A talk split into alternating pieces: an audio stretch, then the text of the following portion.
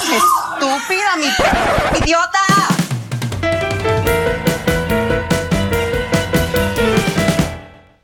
Hola, les damos la bienvenida a un nuevo episodio de Estúpida mi podcast, un podcast del Club de Lectura Iconografías. Hoy estamos con Jesús, Hola. con Sebas Hola. y yo soy Esteban y vamos a hablar de un tema muy importante que dejamos pendiente en el episodio anterior, que son las ETS y el VIH. ¿Qué experiencias tienen con las ETS, con hacerse exámenes? Pues no, yo creo que una de las cosas es conectarlo con lo que hablábamos el episodio pasado de nuestra tétrica educación sexual que casi no existió. Y ese tema de cuando empiezas a vivir tu vida sexual y tienes que, yo no lo llamaría enfrentar, porque eso suena como algo guerrerista, pero sí como estar pendiente de la idea de la salud, ¿cierto? Y, y que esto es algo normal que hemos satanizado durante tanto tiempo a través de la idea de que el cuerpo es solo un lugar místico que nadie puede tocar, el tener que hacerse un examen, el tener que ser consciente de esto, el tener que ir a, a que, que te saquen sangre para identificar si no hay ninguna ETS en tu cuerpo y un montón de cosas más que tienen que ver con eso. Entonces yo creo que lo primero que uno, después de esa tétrica y caótica educación sexual, es cuando tiene sexo sin protección y empiezan todos estos miedos que fueron acumulando durante tanto tiempo y como que, oh, por Dios, estás enfermo, estás enfermo, estás enfermo y tienes que ir al médico. Y, y yo creo que es también la culpa. Es Ajá. como... Y uno va con miedo. O sea, uno va a ir a hacer la prueba, pero entonces, ¿qué viene a hacerse? Y uno, hacerme la prueba del VIH. Y uno empieza como susurro, como misterio, como y pensando que toda la gente lo va a mirar a uno raro. Pero uno tiene que aprender a, como a, a-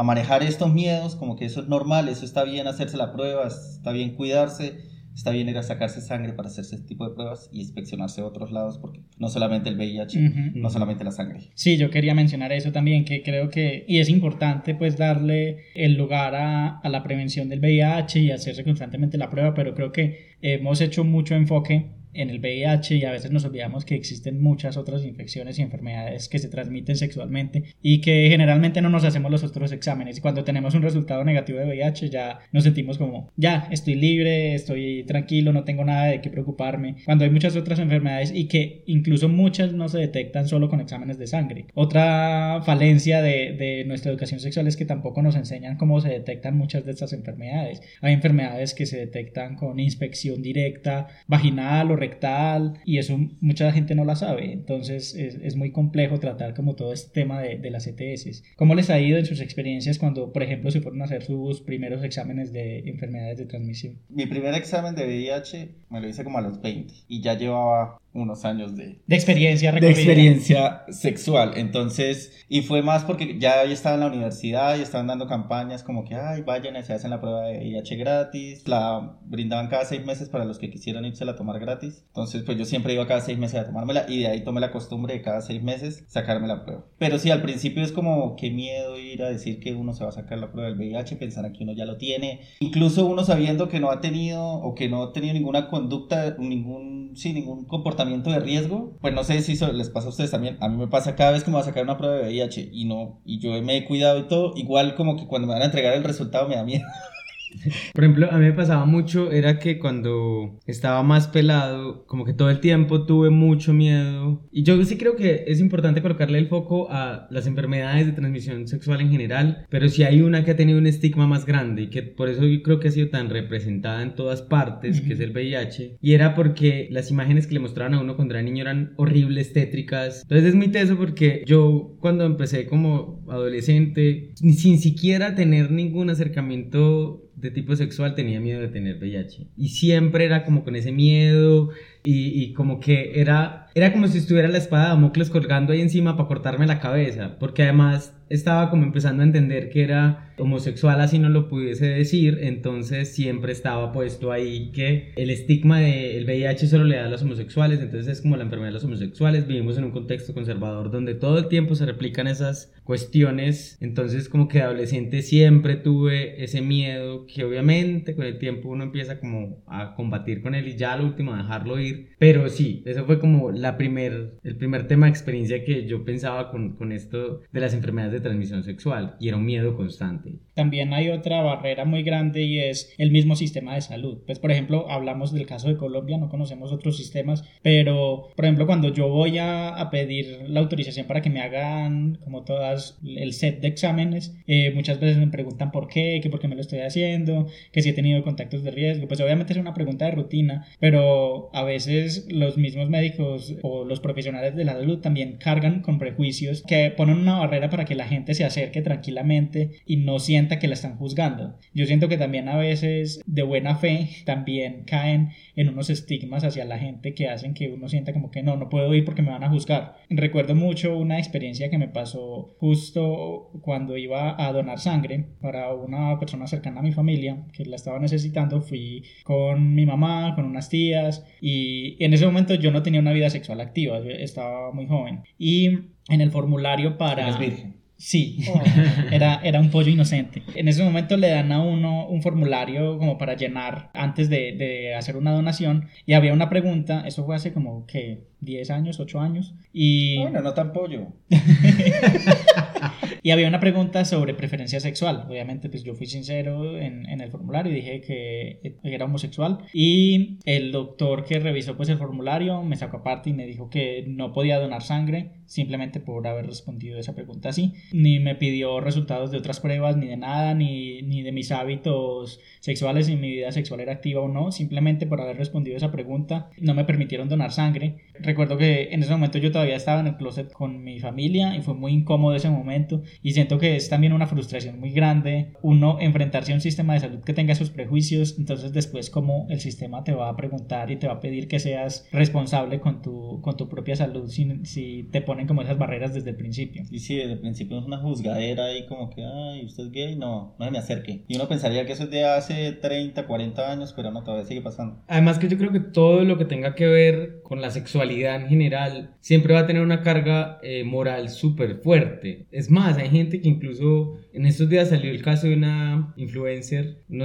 no sé de qué país, que dijo como, ah, es que es mejor que le salga a uno positivo el resultado del cáncer que del VIH. Y eso es muy diciente en pleno 2021, ¿cierto? Como que esa carga de lo que tiene que ver con lo erótico, porque además lo erótico desde la, la sexualidad se inventa de que solo existe en la alcoba, de que es prohibida, de que es un... Pero en la sala también. pues no, en la cocina, encima de la sí, sí, sí. No, pero el tema del cuerpo vuelto como si fuera un templo que no se puede tocar y que nadie puede hablar de eso. Entonces siempre siento que las ETS, y no solo en lo médico, porque también en lo médico, en lo laboral, laboral en, lo en lo educativo, o sea, en todas partes parece que no pudiésemos hablar de eso y si tenemos, vivimos o hacemos es secreto, ¿cierto? Porque eh, afuera pueden pasar muchas cosas sin ese secreto. Mientras que una persona con una enfermedad que no tenga ninguna relación con la educación sexual, finalmente tranquilamente puede decir que tiene cáncer, que no, no es necesario hacerlo, pero puede hacerlo. Ah, yo creo que hay dos temas ahí que se intersectan y es la culpa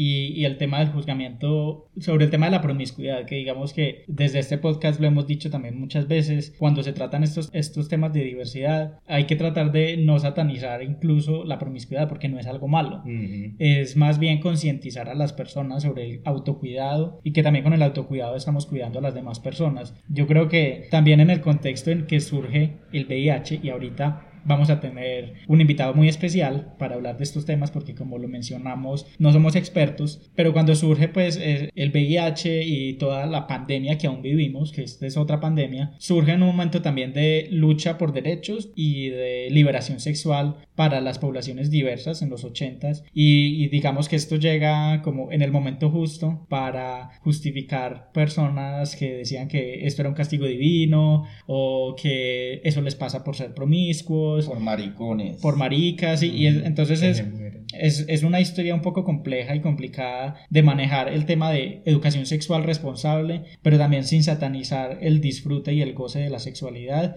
y que no tiene que ser siempre monógama también. O sea, uh -huh. no, no por eh, tener sexo con muchas personas, eso es malo per se. Es, es un tema muy complicado que creo que vino a trastornarnos un poco la vida a las personas de sexualidad diversa y es cómo vivir con esa culpa de una sexualidad que la sociedad todo el tiempo te está juzgando. Y creo que también, para contextualizar un poco, vamos a hablar de un par de productos culturales muy interesantes, dos series. Una que ya hemos hablado muchas veces en este podcast, que es Pose, que es muy querida por todos nosotros, que trata, aparte del tema de VIH, el tema de vidas trans y vidas trans negras, latinas, diversas, en los 80 y 90 en Nueva York. Y otra serie que es reciente de este año, eh, que se llama It's a Sin, eh, es una serie británica, que trata también sobre el impacto del VIH, pero en el Reino Unido, o sea, visto desde otra perspectiva cuando se veía algo lejano, una enfermedad lejana, como por ejemplo el coronavirus. Qué casual, ¿dónde he visto Oh, eso? Sí, eso me ha pasado. Ay, no, pero eso es en China, eso que va a llegar acá. pensábamos que era de China, que nunca iba a llegar y, y bueno, llegó. Entonces son dos series de las que vamos a hablar más adelante y que nos sirven también como excusa para tratar estos temas. Entonces les tenemos preparado un episodio muy especial con invitado, con serie, con discusión con spoilers y sin spoilers. Entonces para que se queden y nos acompañen,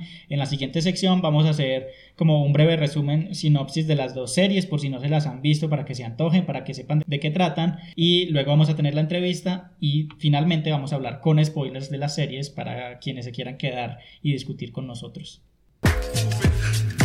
Focus, children. It is time we remind the world who we are. Jackpot. Mother, what do we take? Everything. The category is royalty. Bueno, entonces eh, vamos a hablar un poco de la sinopsis de las series, algunos datos curiosos. Eh, empecemos por Pose. ¿Qué es Pose? Pose es una serie co-creada por Ryan Murphy y Steve Canals. En 2018 es que Sí, se estrena en Se el estrena, 2018. ¿cierto? Justamente en julio. que es donde se celebran eh, los hechos del Stonewall. Es una serie que trata sobre la cultura de los ballroom en Estados Unidos. ¿Qué, qué es esta cultura? ¿De qué se trata esto?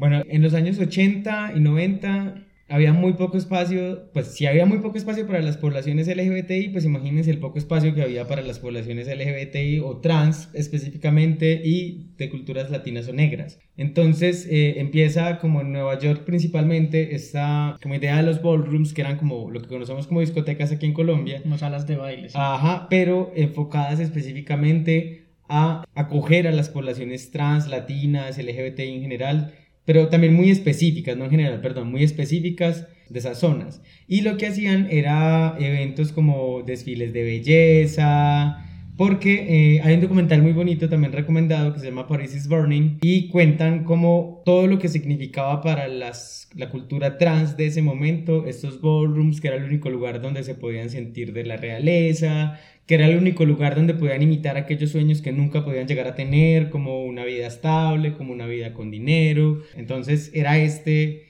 como este espacio donde se desarrolla eh, la, principal temática de la serie de Pose. Que además hay algo muy bonito y es eh, que se forman unas casas. Las casas son como familias donde, bueno, porque en estos ballrooms lo que compiten son diferentes casas y las casas se convierten en unos refugios para personas que han sido expulsadas eh, por sus propias familias, por la forma que deciden vivir, por su sexualidad, por su orientación y llegan a estas grandes ciudades donde encuentran refugio en estas casas que las casas son dirigidas por unas madres o unos padres que son como estas personas mayores, mujeres trans, hombres homosexuales mayores que tratan de proveer para estas nuevas generaciones. Digamos que en los 80 y 90 es donde tienen más apogeo y se hacen muy conocidas por este documental de Paris is Burning, que de hecho Pose está un poco inspirado en, en, el documental y la creadora y la directora del documental que se llama Jenny Livingston es una consultora frecuente de la serie, pero eh, digamos que esta cultura de los boles es un poco más antigua también, viene por ahí desde los 30 o 20, en, de la década de los 30 o 20 en el siglo XX. Inicialmente eran como casas segregadas, porque pues por el, tema de la segregación racial en Estados Unidos, entonces eran homosexuales blancos también, inicialmente, eh, o personas drags de la cultura drag blancas, cuando se empezaron a integrar cuando se empezó a caer la segregación racial en Estados Unidos, empezaron a surgir casas integradas, pero los jueces eh, de, de, los concursos de, de, los drag balls seguían siendo blancos y a las personas negras latinas casi siempre las excluían de los premios. Entonces de ahí empezó a, a, surgir como una división y las casas de las personas latinas y negras empezaron a como hacer su propia cultura. Hacer aparte. su rancho aparte, uh -huh. hacer sus propios eventos por su lado. Es como los Oscar, que hace un poquito no dejaban. Oscar So White. Sí, algo así. Pero a mí me parece chévere. Bueno, yo no, yo no entendía. Bueno, empecé a ver la serie entendí muchas cosas porque yo hace muchos años cuando vivía en Bucaramanga había una discoteca en Bucaramanga donde hacían desfiles y habían personas trans y yo nunca entendía por qué les decían madres a la- y eran hombres, o sea, y no eran mujeres trans, las, les decían, mi madre me ayudó para comprar este vestido, algo así, yo no entiendo por qué le están diciendo así. Y ahora con la serie, pues ya entendí todo este tema de la cultura y cómo era que se formaban estas casas. Estos las casas son como, hagan de cuenta, ver Harry Potter y tenían cada uno sus casas y entre ellos, así. Ay, Harry Potter era casas de... The category is Philosopher's Stone. Les acabo de destruir su infancia. Queen.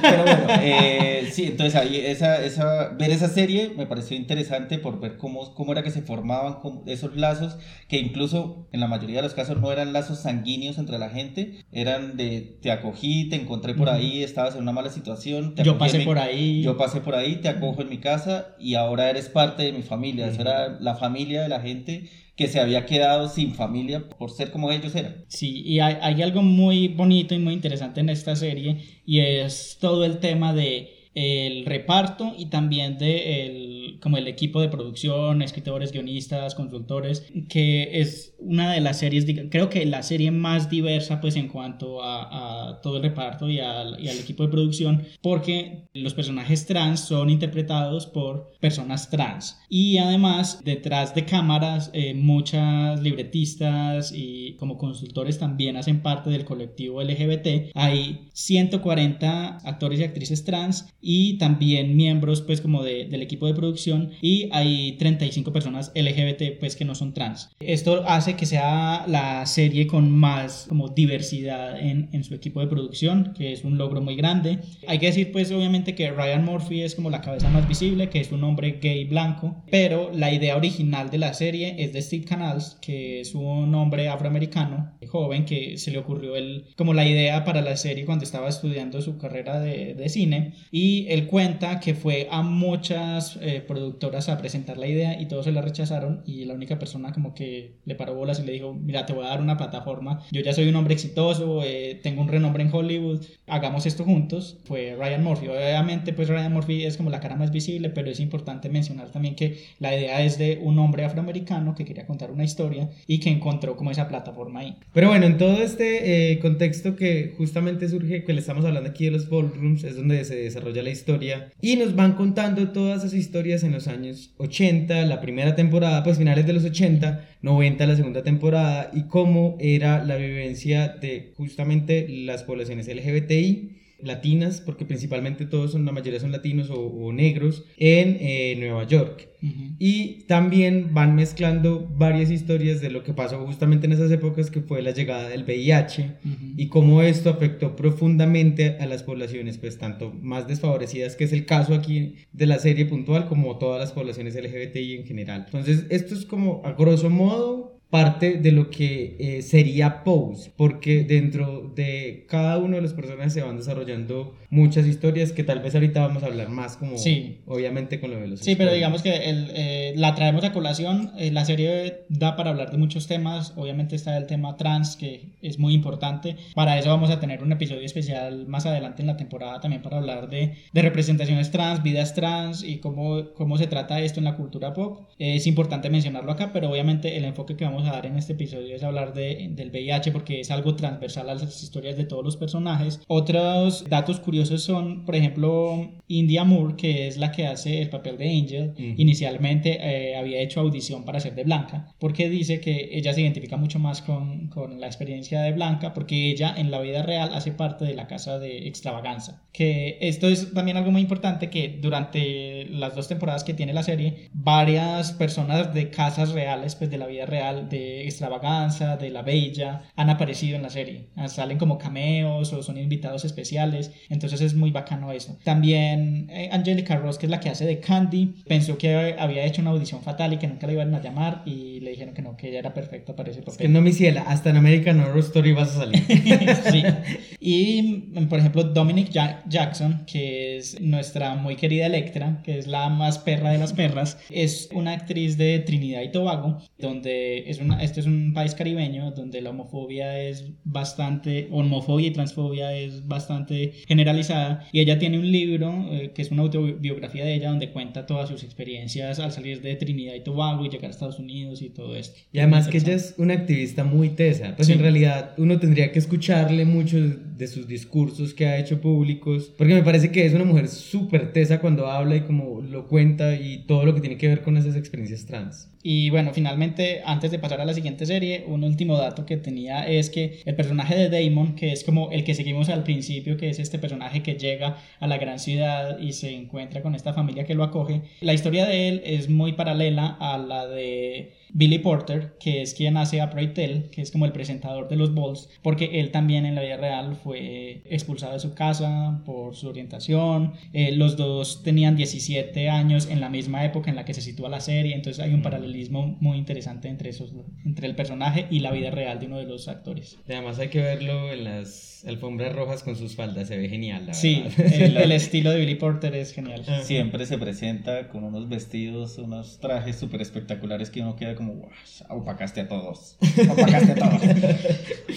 Y bueno, la otra serie que como es tan reciente, no sé si muchos de quienes nos escuchan eh, la conozcan, se llama It's a Sin. Es una serie británica que en Estados Unidos es distribuida por HBO. Probablemente cuando llegue a Latinoamérica va a llegar también por HBO. Aquí no estamos promocionando la piratería, cof cof, pero así Siempre lo decimos, pero Sí. vean la pirata porque aquí a que Pero véanla. Somos tercermundistas, ¿qué esperan?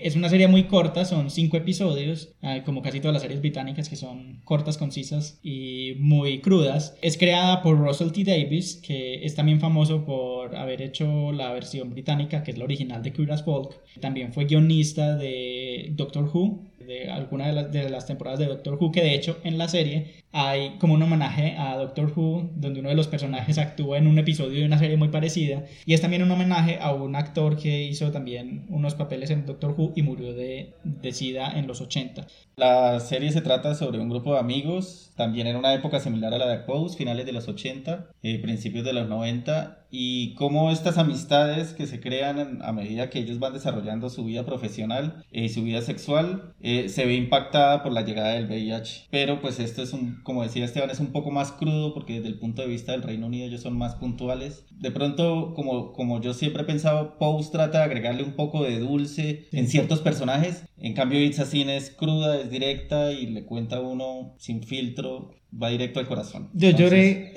casi, el final lo lloré horrible, no voy a contar nada, pero lo Sí, sin spoilers, pero es una serie lacrimógena. Es también muy interesante como el contexto que, en el que se muestra la serie, porque yo personalmente nunca había visto una historia contada desde el punto de vista de un lugar en el que el, el tema del VIH se veía lejano, pues porque casi siempre consumimos productos de Estados Unidos donde llegó la epidemia, la pandemia del VIH, hizo estragos y como la lucha de las personas pues para que les pusieran atención, pero casi nunca vemos historias de otros lugares donde fue llegando después y se veían noticias como, ah, eso es por allá en Estados Unidos, lejos, nunca nos va a llegar y estábamos en los 80, lo que decíamos en, en- al principio de, estamos en una época de liberación sexual, esto de esta enfermedad, ¿cómo así que una enfermedad que solamente mata maricas? Eso debe ser mentira. El cáncer gay, El que que le decían el cáncer gay, eso es mentira, eso no es real porque están queriendo reprimir nuestra sexualidad. Entonces es muy interesante ver como esa narrativa que yo nunca había visto en una serie. Bueno, y mis datos curiosos finales. Datos curiosos con Esteban. mis datos curiosos finales sobre esta serie es, por ejemplo, inicialmente el título iba a ser Boys, pero se lo cambiaron para que no lo confundieran con la serie The Boys de los Ah. superhéroes. De. Sí. Porque además completamente diferente. Sí, y por ejemplo, hay un personaje femenino eh, que atraviesa toda la serie, es como el personaje central que une a todos los otros personajes, que es muy bonito. Es inspirado en una persona real, en una actriz que se llama Jill Nalder, que, fue, que es una actriz de teatro y activista por los derechos de personas con VIH y SIDA en Gran Bretaña. Y esta actriz, la persona real, hace de la madre del persona, de este personaje en la misma serie. Entonces, que es como un homenaje muy bonito a ella también. Sí, aparte ese personaje creo que es muy bonito. Como decía Esteban, los une a todos, pero no se ve forzado. Siempre está ahí y uno, le, uno empatiza con ella. Sí, y bueno, el último dato curioso es que, eh, como les comenté, eh, HBO es la que hace la distribución en, en, Estados Unidos y la condición que pusieron para hacer esta distribución fue que tuvieran un actor gringo. Entonces, por eso está Neil Patrick Harris en el primer capítulo. Ah, sí, verdad. Ah, sí. Eh, esa es la razón por la que Neil Patrick Harris está ahí y el resto del elenco es británico. Y bueno, eso es todo lo que teníamos para contarles sobre la sinopsis de estas dos series que son las que vamos a hablar. Y en las siguiente sección vamos a tener una entrevista con un invitado muy especial para que se queden y resuelvan dudas con nosotros, que tenemos muchas dudas sobre este tema, para luego poder hablar con spoilers.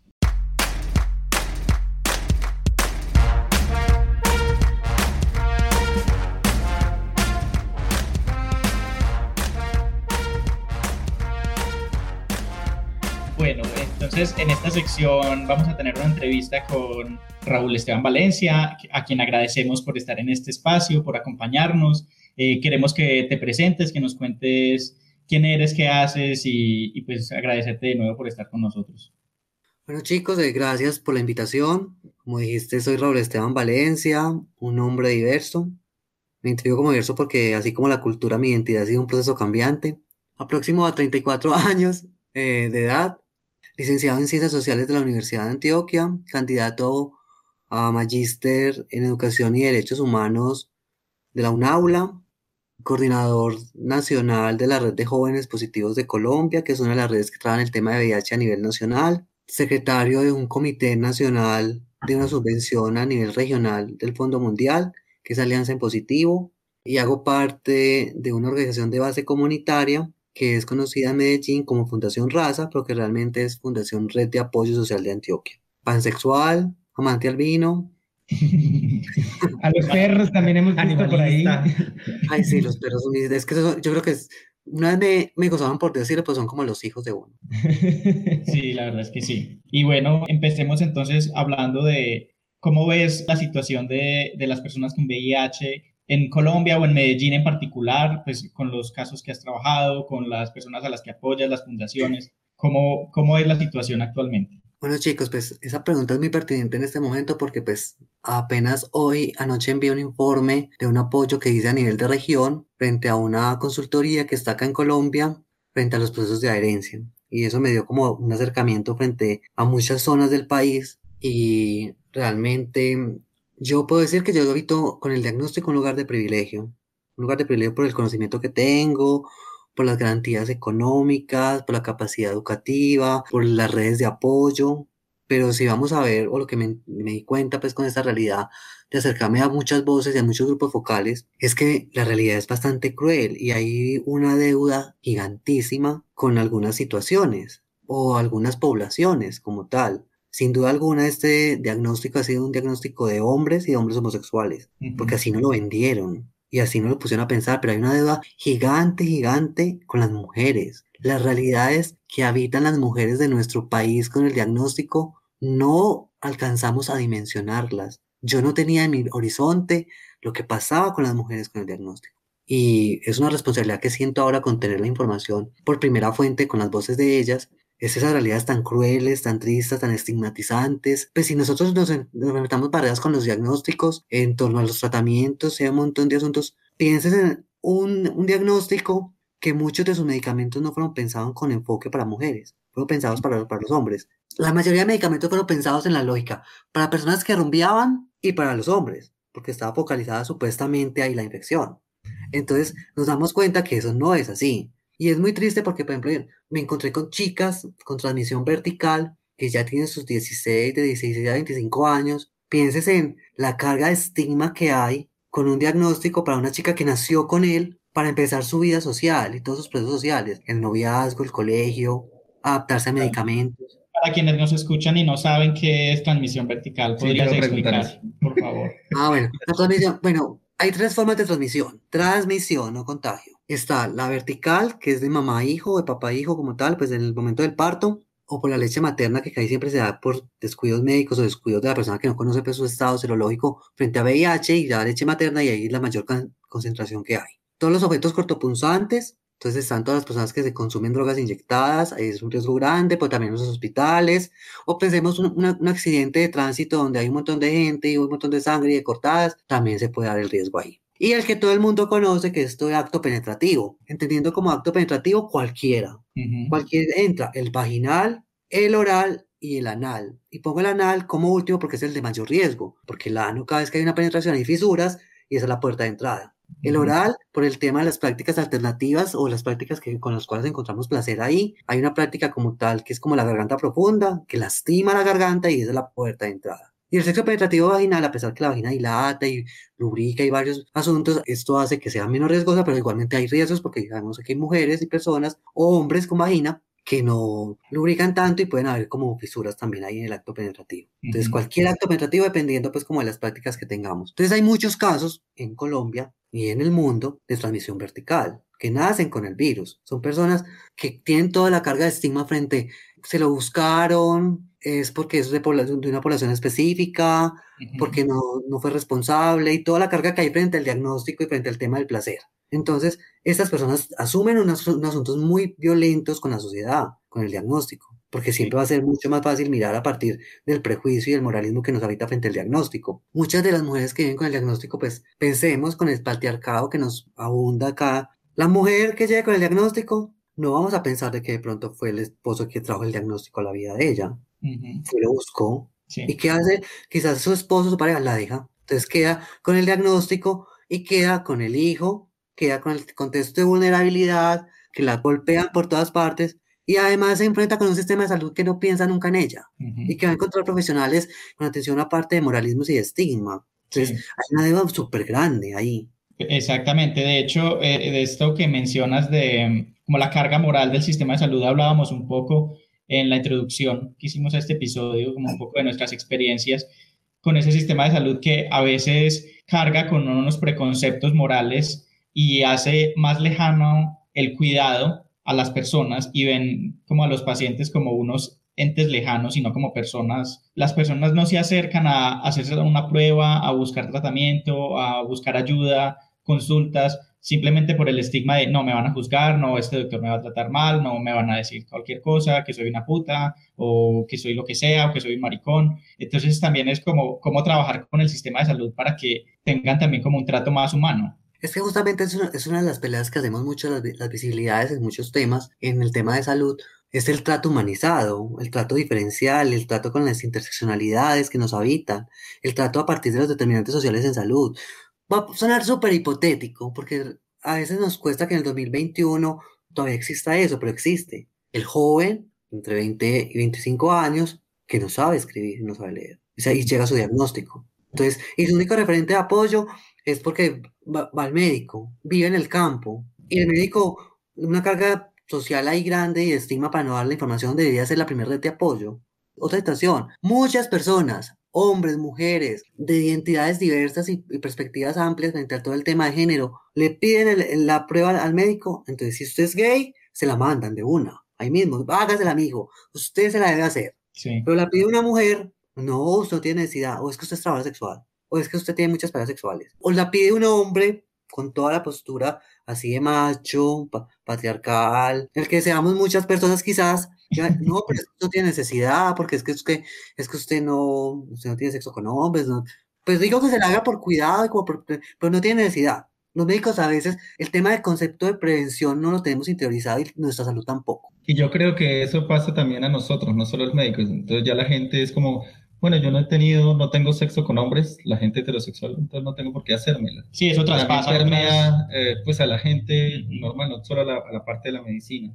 Y algo tan básico con lo que dices. Yo creo que en las, en las prácticas de la genitalidad donde menos protección hay es en las heterosexuales. Porque como su único panorama es el tema del embarazo, Sí. entonces la pastilla o la post-day o, o la interrupción son como las alternativas. Nunca se piensa en el condón como estrategia de prevención, que no están en su panorama el continuo de, de infecciones que pueden haber. Entonces es muy complicado porque pues están en los maricas, están los putos, están en esos que están libertinos, pero yo, que tengo varias viejas, no tengo riesgo, porque las viejas con las que estoy son serias y yo también soy serio. Entonces la seriedad, ¿cuál es? Entonces, es un tema, un montón de asuntos morales que están ahí. Y, es, y eso creo que lo que nos apunta, lo que nos muestra la realidad es que no tenemos interiorizado qué es el cuidado. Siempre hemos puesto el cuidado en el otro, en el otro como se llame persona o en el otro que se llama sistema de salud. El cuidado está ese uno. Y por eso son las fallas de nuestras, en nuestras campañas de prevención y promoción. Se han puesto en el otro. En el condón. No, el condón no es la...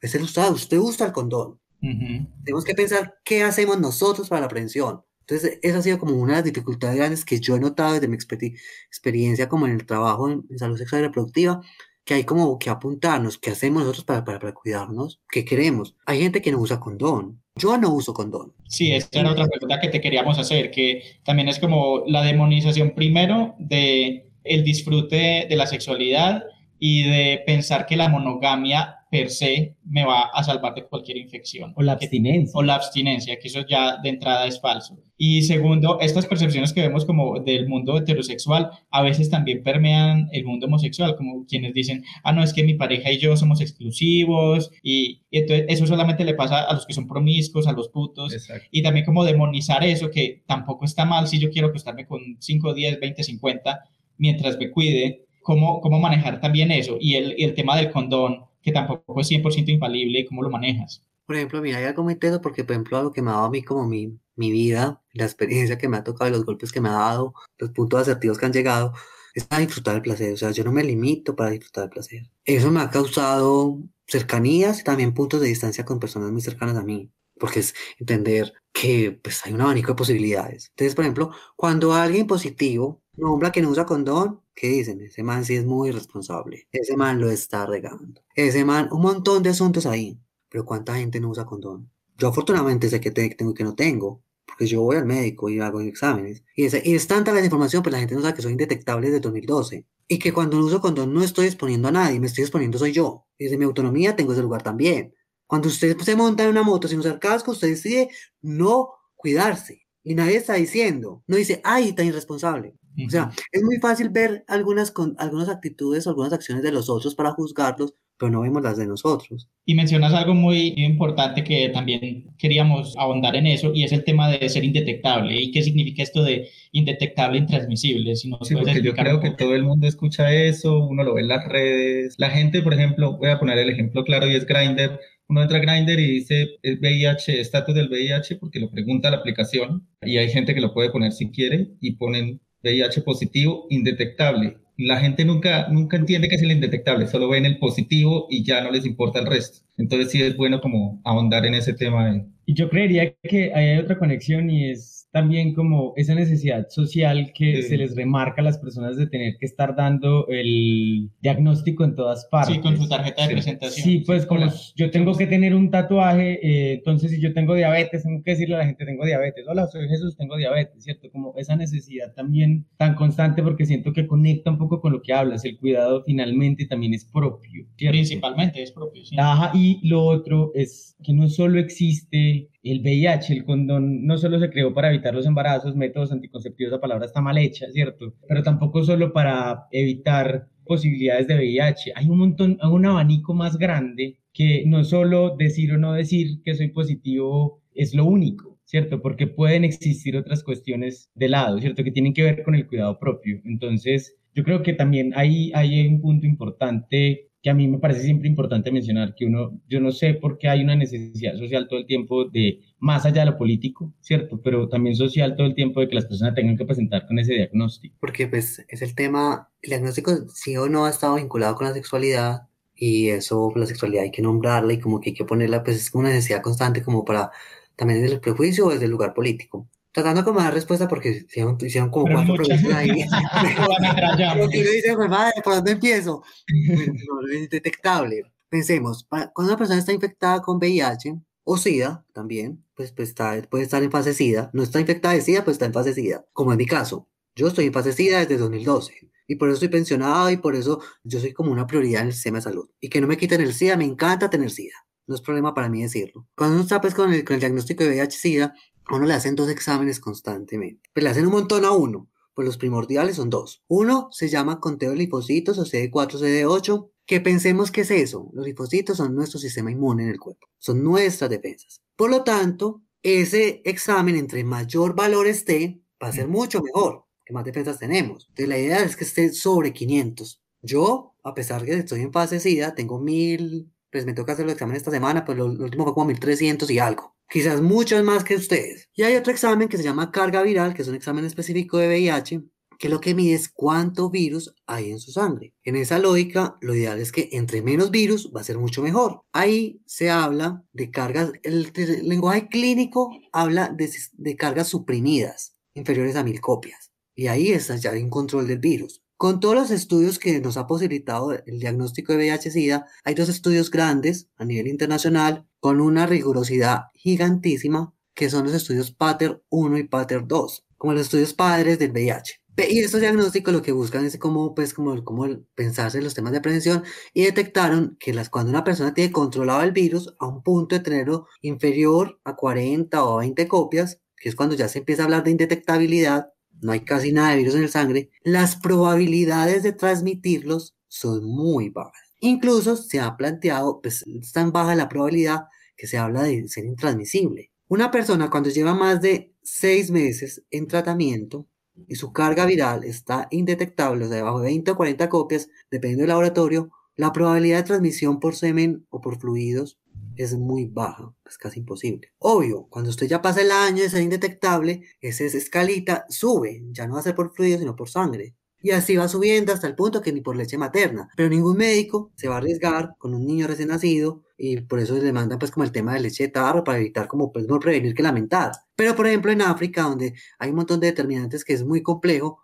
las mamás que son indetectables amamantan a sus hijos y no les transmiten la infección. Entonces, por eso salió toda una campaña muy fuerte, eso lo sabíamos hace mucho tiempo, pero solamente los estudios ya lo materializaron y se hizo voz populi de que eh, ser indetectable es igual a ser intransmisible. Obvio, yo siempre hago la claridad que ese discurso no hay que verlo como desde ahí solamente, o sea, el problema no es transmitir el virus, eso ayuda a la, a la, salud pública, a la protección de tu pareja y todo el cuento, pero es que uno no debe ser indetectable para no transmitir el virus. Uno se debe indetectable por la salud propia, es mi beneficio, porque si al estar indetectable no hay tanto virus, entonces no va, la probabilidad de enfermarme va a ser menos. Es por mí que soy indetectable, no por el otro. O sea, trae esa ganancia, válido. Pero es muy triste porque mucha gente, y lo que uno se encuentra a diario, es que quiere el tratamiento y quiere ser indetectable para no transmitir el virus. ¿Dónde está el tema de autocuidado? Como me han delegado la responsabilidad de no transmitirlo, tengo que ser indetectable. No. Y sabemos que en nuestro contexto ser indetectable es muy complejo, porque no nos entregan los medicamentos, porque no nos cambian la EPS, el, operador, porque no tuve capacidad de pago, entonces a veces la EPS no sabe, pues que sabe, sabe, pero no cumple, de que no nos pueden desvincular. Mientras hacemos el cambio de contributivo a subsidiado, mientras hacemos el tema con el ente territorial porque nuestro puntaje en el CISBEN es muy alto. Hay un montón de factores, esos programáticos en el sistema, que dificultan ser indetectables. Pero hay gente que no tiene comida. Y vaya, tómese un montón de las pastillas con hambre. Va a ser muy difícil cualquier pastilla. Hay gente que no tiene los pasajes para ir por los medicamentos. Hay gente que por su contexto tomar los medicamentos puede ser una dificultad muy grande hasta su propia vida. Porque la van a identificar hasta como persona que vive con VIH y la pueden matar. O porque no, no le contaba a mi pareja, entonces se va a dar cuenta y se los va a tomar. O sea, hay muchos factores Muchos, desde las interseccionalidades que habitamos hay muchos factores. Entonces es muy triste porque ese discurso nos lo han vendido como el todopoderoso, pero hay un montón de cosas que no se pueden lograr. Y por ejemplo, frente a la línea que planteaba David, es muy teso porque, por ejemplo, mira las mismas aplicaciones de homosocialización. Nada más preguntan frente a VIH, porque no preguntan de las otras. O sea, es muy teso porque las aplicaciones tienen un estigma muy grande hacia nosotros. No, es que estamos hablando de un tema de promoción. Pues entonces hágalo completo plantéelo frente a las hepatitis, frente a la sífilis, ¿cuánto fue su último chequeo de sífilis? Entonces es muy teso porque caen en, en, en, la lógica de estar sano con poner el indicador de indetectable intransmisible. Y la realidad vemos, vemos mucha gente, más en las aplicaciones, que dicen, tomo PrEP. El boom del momento es tomar PrEP. Vaya, to, vaya, compre la PrEP, ¿cuánto le cuesta? Yo siempre he dicho, marica, usted es muy pudiente. a un polvo gastar 100, 200 mil pesos mensuales. Mensuales, ajá. Sí es muy pudiente, marica. Pues yo prefiero gastarme mil pesos en un condón. Y eso solamente se está cuidando frente al VIH. Entonces, se están los run por ahí. Es que nuestra nueva guía clínica va a aparecer el tema de la PrEP. Todavía no se sabe porque no han salido. Eso sale este año. Y la gente es tan, tan poco conocedora y tan ingenua porque ven PrEP y a ese sí le doy like, ese está bueno y ese es un montón de cosas. Y con ese cuadro cita para pa tirar, porque toma PrEP. Porque ya está seguro, sí. Sí. Pero la gente no sabe que da mayor seguridad ser indetectable que tomar PrEP. O sea, es más seguro tirar con alguien indetectable que con alguien que toma PrEP. Otra realidad que me he dado cuenta, porque ya, yo también habito esas aplicaciones, dejé de habitarlas porque mi pareja me lo pidió por un consenso que le generaba como ciertos temores a ley en, sus- en sus procesos de tránsito. Es muy charro porque mucha gente que dice que toma PrEP, pero es porque su esquema de tratamiento para VIH está el medicamento de PrEP, porque ese es un tratamiento para VIH. Entonces es muy charro porque en una vez alguien me decía, ay, imagínate con lo que me salió uno. Yo, lo, yo le dije que sí, que tomaba PrEP, y él toma PrEP, pero él vive con el diagnóstico. Entonces le decía, puede pasar. Él no toma Claro. la PrEP como PrEP, sino como parte de su tratamiento. Usted es el que no sabe, usted es el ilógico, usted es el responsable. Si usted leyó PrEP, identifique bien PrEP como tal. Y por ejemplo, yo a muchas personas, cuando estaba ahí, yo les decía, vení, vos tomas PrEP como sistema de prevención o como parte de tu tratamiento. Y se reían, me decía, pues sos muy Biblia. Y yo, ah, es que la marica no nació ayer. Ya está como que de corrida. Entonces, me he dado cuenta, es como eso. Y por ejemplo, con mi pareja, que, que una vez me decía, en las reflexiones que hemos tenido, porque nos, nos tiramos a veces como ahorita, una vez hablando, se le salió, es que yo, yo me cuido por ti. Yo, venga, venga, venga. ¿Se le cuida por mí? Ah, es que yo, yo no me meto con nadie por ti. Yo le digo, venga, venga, usted no se mete con nadie por usted. ¿Eso me trae un beneficio a mí? Sí, pero usted se debe cuidar es por usted, no por mí. Y, y le expliqué pues de todo el cuento y ahora me decía, tenés razón, sí, es que uno muy huevón, uno como que no piensa para hablar. Y yo le decía, y yo me cuido por mí y decido no cuidarme contigo en nuestro vínculo por mí, por mi placer. Y si llega a pasar algo o a traer una infección, no es que tú me la trajiste, yo decidí tenerla. Exacto. Es que hay poner ese lugar de autonomía, o sea, somos, tenemos la mayor capacidad frente a todas las especies que es la autonomía, pero nos la delegamos muy fácil. Y por ejemplo, mucha gente dice, ay, es que él me debió contar y yo adquirí la infección porque él lo tenía y él no me contó. Si usted tuvo una práctica de riesgo, porque por placer quiso tenerla, porque es válido, pues marica, vaya entonces para la EPS después de que pasó bueno y pida la PEP, que es la profilaxis post-exposición, que es el como el salvavidas para cuando hay un momento de riesgo, que se debe tomar antes de las 72 horas. No es la responsabilidad que el otro, el otro no tiene que contarle nada. Hay formas de cuidarse. Ay, yo no conocía eso. Amigo, cuando usted hace una imprudencia en Colombia, a pesar de que no conozca la norma, si está ahí puesta, ya, cúmplala. Sí, creo que aquí te nos adelantaste a varias preguntas que teníamos. Muy buena respuesta porque resuelves un montón de dudas que teníamos. Primero el tema de una persona que tiene el diagnóstico, ¿tiene la obligación de decirlo cuando se presenta? Pues obviamente no, porque estamos hablando de un autocuidado. También nos das pie para hablar de esto de el PrEP y el PEP. ¿Cuál es esta diferencia? También creo que mucha gente no entiende qué es el PrEP y lo ve como ya la, la salida perfecta para estar seguros y estar con alguien sin, sin tener riesgo de infección a VIH. Y ya lo hablamos que hay muchas otras infecciones que puede tomar PrEP como parte de, de su tratamiento. Entonces, explícanos un poco para aquellos que nos escuchan y no saben eh, qué significan estas cosas, qué es esto del PEP, porque por ejemplo, hasta hace muy poco, el año pasado que tuvimos una charla contigo en el club, yo me enteré de, de PEP, yo yo no tampoco sabía que existía y, y son cosas que, que son muy útiles y que creo que deberían tener más difusión también. Y que en nuestra educación sexual nunca nos hablan de esas cosas. Y creo que eh, aquí Sebas alguna vez me ha contado y yo también tuve una experiencia de una práctica de riesgo y, y entonces viene el- la culpa y el sentimiento de miedo y entonces en ese momento sin tener la información uno decía, bueno, no, tengo que esperar tres meses para hacerme la prueba o más de tres meses para, para tener confianza en esa prueba y en esos tres meses uno pensar un montón de cosas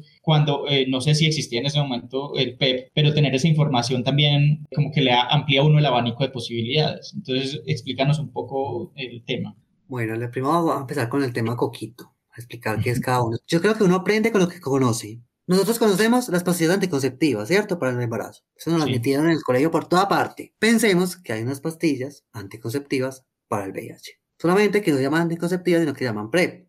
Las pastillas anticonceptivas se deben de tomar todos los días y sugieren que a la misma hora. Y también se sugiere, a pesar de que muchas mujeres no lo cumplan, o muchos hombres también, hombres con vaginas que planifican, me cuesta porque me he ido como interiorizando como en ese cuento. El PrEP se debe tomar todos los días, vigilancia médica, formulación médica. Es un medicamento que se utiliza también para el VIH. Con las pastillas anticonceptivas, ¿usted previene qué? El embarazo. Con el PrEP, ¿qué, pre- qué previene? El VIH. Ya.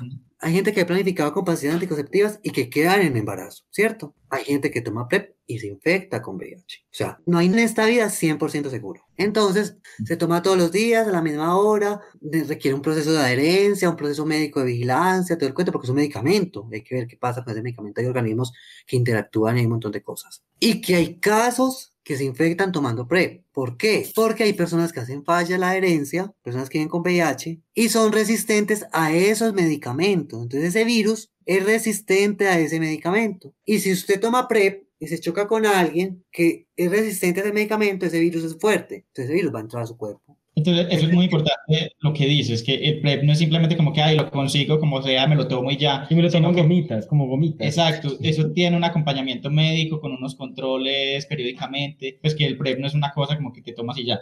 Ningún medicamento para VIH lo venden así como tan fácil. Y donde se lo vendan, se lo vendan así tan fácil, desconfíe 100%, que es un medicamento muy costoso. Por ejemplo, en Medellín sabemos los activistas que hay lugares. Uno va a la minorista y consigue antirretrovirales. A la Y a precios muy económicos. Qué teso. Pero vaya a ver qué es. Sí serán medicamentos. Entonces es muy teso que usted vaya a comprar un medicamento para algo que usted está necesitando y que realmente no se esté protegiendo. Listo, PrEP, solucionado. PEP, sin la R. La PEP es la profilaxis post-exposición. O el método, para que lo entendamos, cuando nosotros éramos heterosexuales, ¿Cuándo Porque fue todos eso? los ¿Cuándo fuimos. fue eso? todos fuimos. Bueno, hay gente que no. Cuando nosotros fuimos heterosexuales, nosotros tuvimos sexo con nenas y obvio, ay, marica, no me cuidé. Ay, el embarazo. Uno que iba a la farmacia a comprar la Postday. ¿Qué se debe hacer antes de las 72 horas? Que consiste en que se tome una pastilla y con eso evita la probabilidad de embarazo, ¿cierto? Sí. Ese es el discurso que todos conocemos porque estamos en un discurso heteronormado, heterosexual y de relaciones ahí. Con la única posibilidad es sale la PEP, que es algo pues similar para el VIH. Y digo similar porque pues se debe empezar antes de las 72 horas, entre más rápido se empiece a ser mucho más efectivo, pero no es una pastilla ni dos pastillas, es un mes de tratamiento y no se compra en la farmacia. Se debe ir a urgencias, manifestar el, el tema de riesgo. Como los médicos de Colombia no conocen, yo que sugiero, váyase con la guía de práctica clínica de profilaxis para hepatitis y para VIH. Que el del ministerio, un documento público, ahí dice cómo lo hace. Si no sabe, aprenda. La busca, se la llama, mira que es que tengo derecho a esto. Mira, y dice, ay, no, es que eso no es para los riesgos así. Riesgos laborales y no laborales. El placer es un riesgo no, no laboral. No, Ya. Sí, menos mal. Y, es- y la norma lo dice que no, no lo deben de dar. Entonces ahí entendemos que es PEP y PrEP. Claro. Clarísimo. Yo incluso tengo una, una historia con, con el tema de la PEP y es que hay un libro que se llama Historia de la violencia de un escritor francés, Edouard Louis, donde él narra un caso que a él le pasó, que fue un caso de violación, que a él lo violan en Francia y él tiene que ir al médico, eh, pues uno a reportar también la violación porque son casos que también nunca se hablan en ninguna parte, ¿cierto? Y él tuvo que pelear con el sistema de salud porque obviamente al haber sido eh, víctima de una violación también estuvo expuesto para que comenzaran el tratamiento de postexposición, ¿cierto? Y él lo cuenta en el libro como cómo fue todo su proceso, qué tuvo que hacer y como todo lo que le pasó como en ese momento de manifestar que fue violado, además que era un hombre que fue violado por otro hombre y no lo tomaban en serio, ¿cierto? Entonces era como, ah, sí, usted es un paciente más, el paciente otro, ¿cierto? Entonces eso también me parece muy teso, porque eh, ahorita que lo hablabas me acordé de este caso puntual en este libro, ¿cierto? Que uno, a, a ausencia de educación sexual, va encontrando otras cosas, productos de consumo cultural, que tal vez no es que lo eduquen, pero sí le van mostrando realidades que a veces pueden estar muy lejanas, que siempre es importante hablar. Muy importante lo que tocas porque pues, pues me hacía la pregunta, mí se me olvidado cómo abordarla.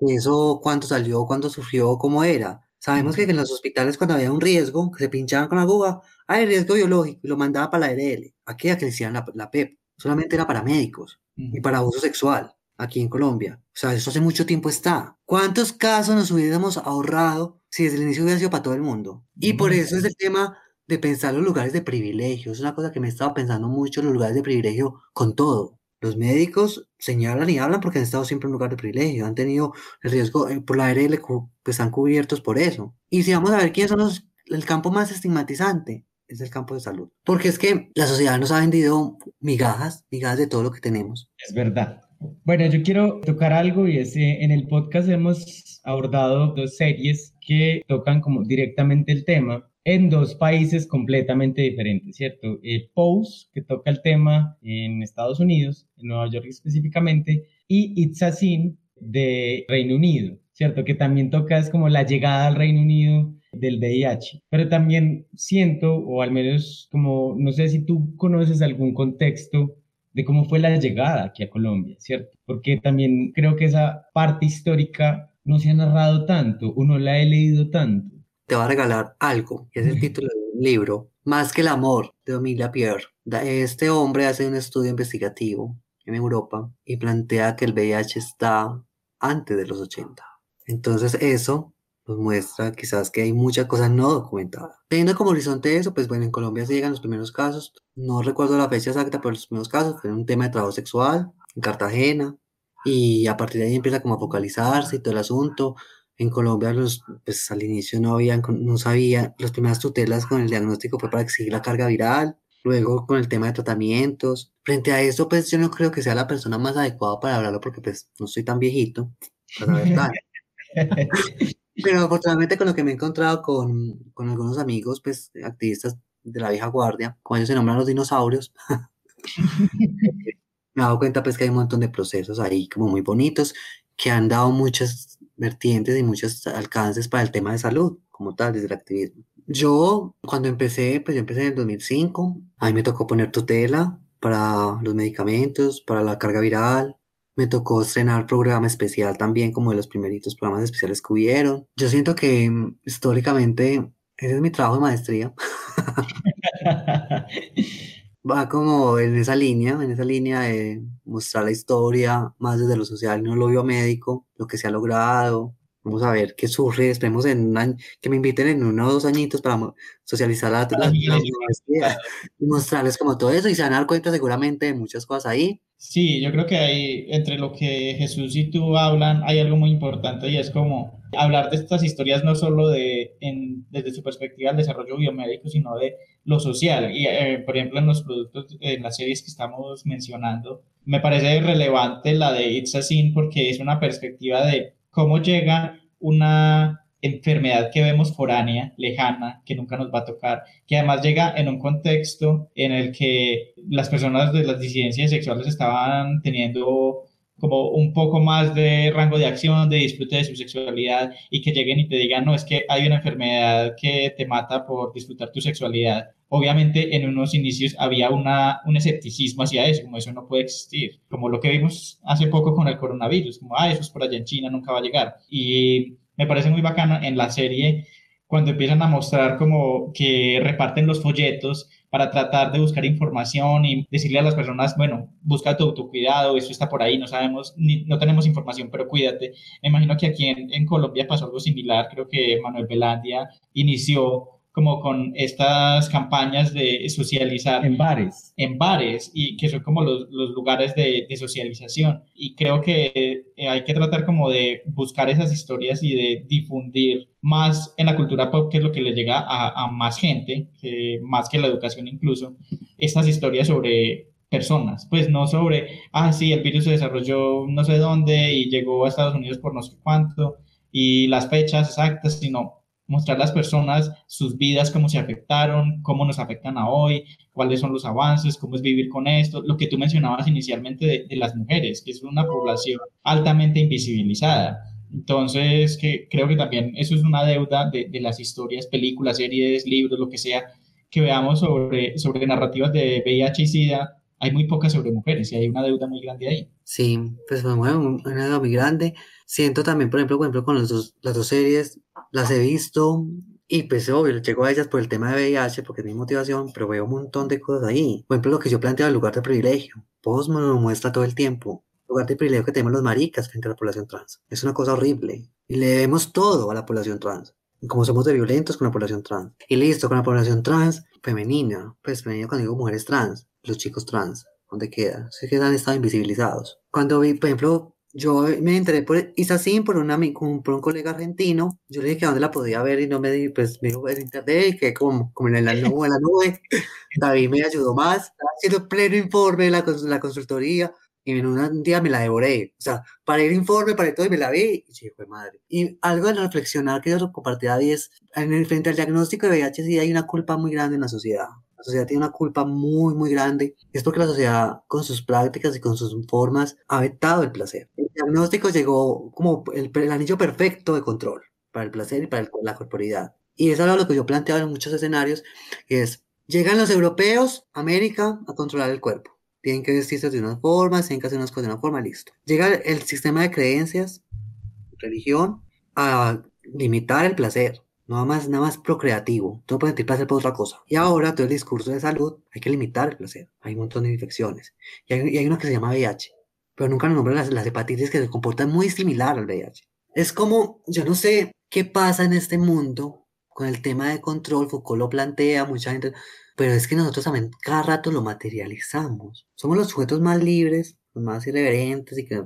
Pero ¿cómo materializamos ese control? En, lo- en la mirada al otro, en las, en las lecturas que hacemos frente a sus formas, en, en las corporeidades, en las decisiones que se toman. Pero te hay un tema de control tan fuerte, ese chip no lo metieron y está tan preestablecido para todo lo que hacemos que es muy complicado. Las prácticas de sumisión, que son control, y nos gustan. El tema de todo lo del discurso del abanico de posibilidades en la sexualidad en prácticas alternativas. Hay un tema de control en una, no hay ninguna totalmente libre. Hábleme de una práctica genital libre, no lo hay.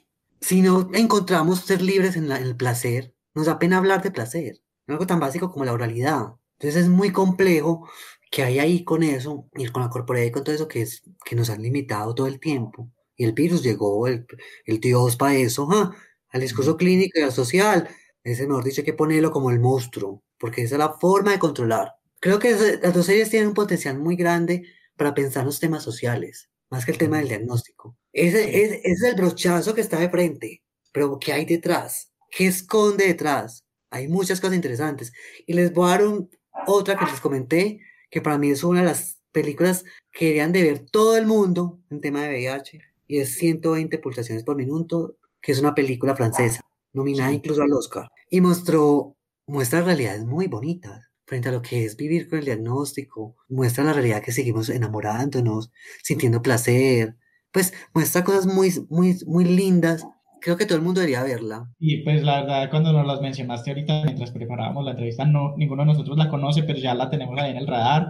Probablemente hablemos de ella en algún momento en este podcast. Y con esta reflexión que nos dejas, que creo que es la más importante que nos quedamos de, de esta charla, creo que podemos ir cerrando, no sin antes volverte a agradecer por acompañarnos en este espacio. Nos ha gustado mucho poder compartir contigo nuestras opiniones, nuestras dudas, nuestras preguntas y esperamos que también para ti haya sido agradable estar con nosotros. Y el espacio siempre queda abierto, siempre, el del club y el del podcast, porque estos temas siempre son súper importantes para hablar.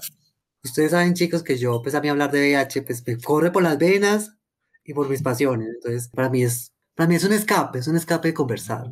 No sé si quieres dar tus contactos o, o de las organizaciones que apoyas o de las que haces parte, por si alguien quiere o tiene dudas o quiere acercarse.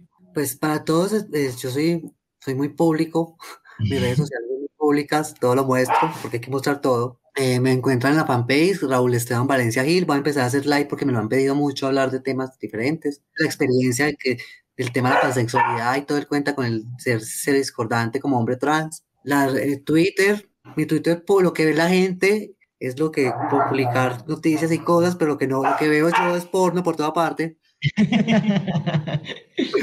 Las iniciales de mi nombre, REVG 1987. Eh, la red de jóvenes positivos de Colombia es un espacio para todas. Las fundaciones, Raza, Repsomos, Ligacida, Censurados, hay, pues hay un montón para tocar puertas. Y pues búsquenme y saben que cualquier cosa siempre estoy para facilitar. Muchas gracias, Raúl. A ustedes muchas gracias chicos, que pasen un lindo día.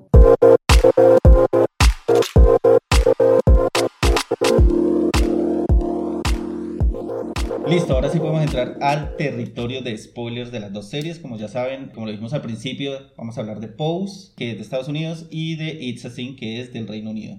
Entonces, pues, ¿con qué personaje podemos empezar de Pose? Empecemos con Pose, no sé qué opinan ustedes. Sí. Y empecemos con el personaje, pues, como que lleva todo el hilo conductor de todos los demás, y es Blanca. No recuerdo cuál es el apellido de ella. Rodríguez. Creo que sí. No, la, la actriz se llama Ah, no, es la MJ actriz Rod- MJ Rodríguez, Ah. sí. El personaje no recuerdo. Blanca. Bueno, Blanca. Blanca, Blanca. Ortiz, coloquémoslo.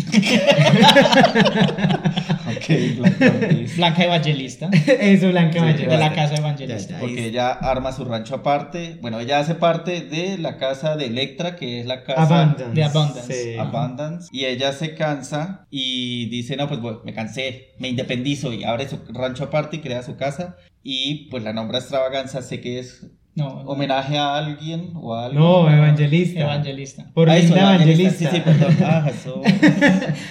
A ver, momento de cultura pop gay. Bueno, entonces ella monta su casa de evangelista y acoge a Damon, a Ricky, no, Ricky no A había aparecido. Angel. A Angel. A Papi. Y a papi, sí. Papi que venía de la calle y no tenía casa. Sí, eso, Papi.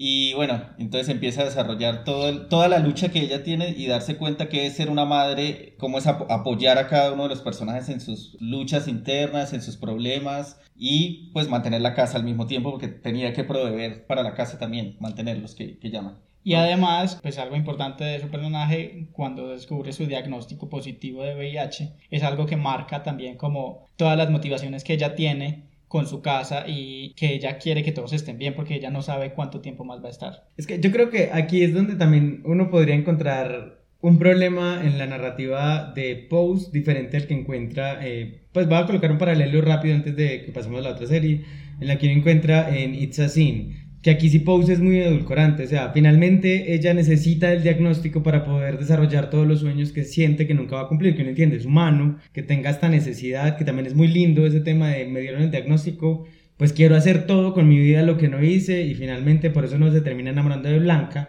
Lo que quiero hacer es ayudar a otros que están en una situación como la que yo he estado o estuve. Que incluso está la motivación por la que ella se va de la casa porque eh, Electra también que por eso me parece que es como el equilibrio de los personajes. Este personaje que parece muy rudo, muy brusco, muy violento a veces, también muy materialista es como otro polo diferente a Blanca y eso es lo que choca de Blanca con ella, ¿cierto? Pero las dos al final del día son madres. Ajá. Inicialmente uno ve a Electra muy perra, muy mala, muy lo que sea, pero conforme va pasando la serie uno ve que ella también fue madre y una buena madre para Blanca y que ella sigue proveyendo para sus otras hijas e hijes, pero pues su personalidad es diferente. Entonces sí, son como esos dos polos que presenta la serie. Entonces ahí cuando ella se mueve empieza a hacer este tema de, de- de la casa evangelista, me parece muy lindo, a la vez también me parece que es como ese, to- ese tono edulcorante que le dan justamente en la, mira, en la narrativa estadounidense, que está bien, no estoy diciendo que esté mal, pero también veo que es ese tono edulcorante,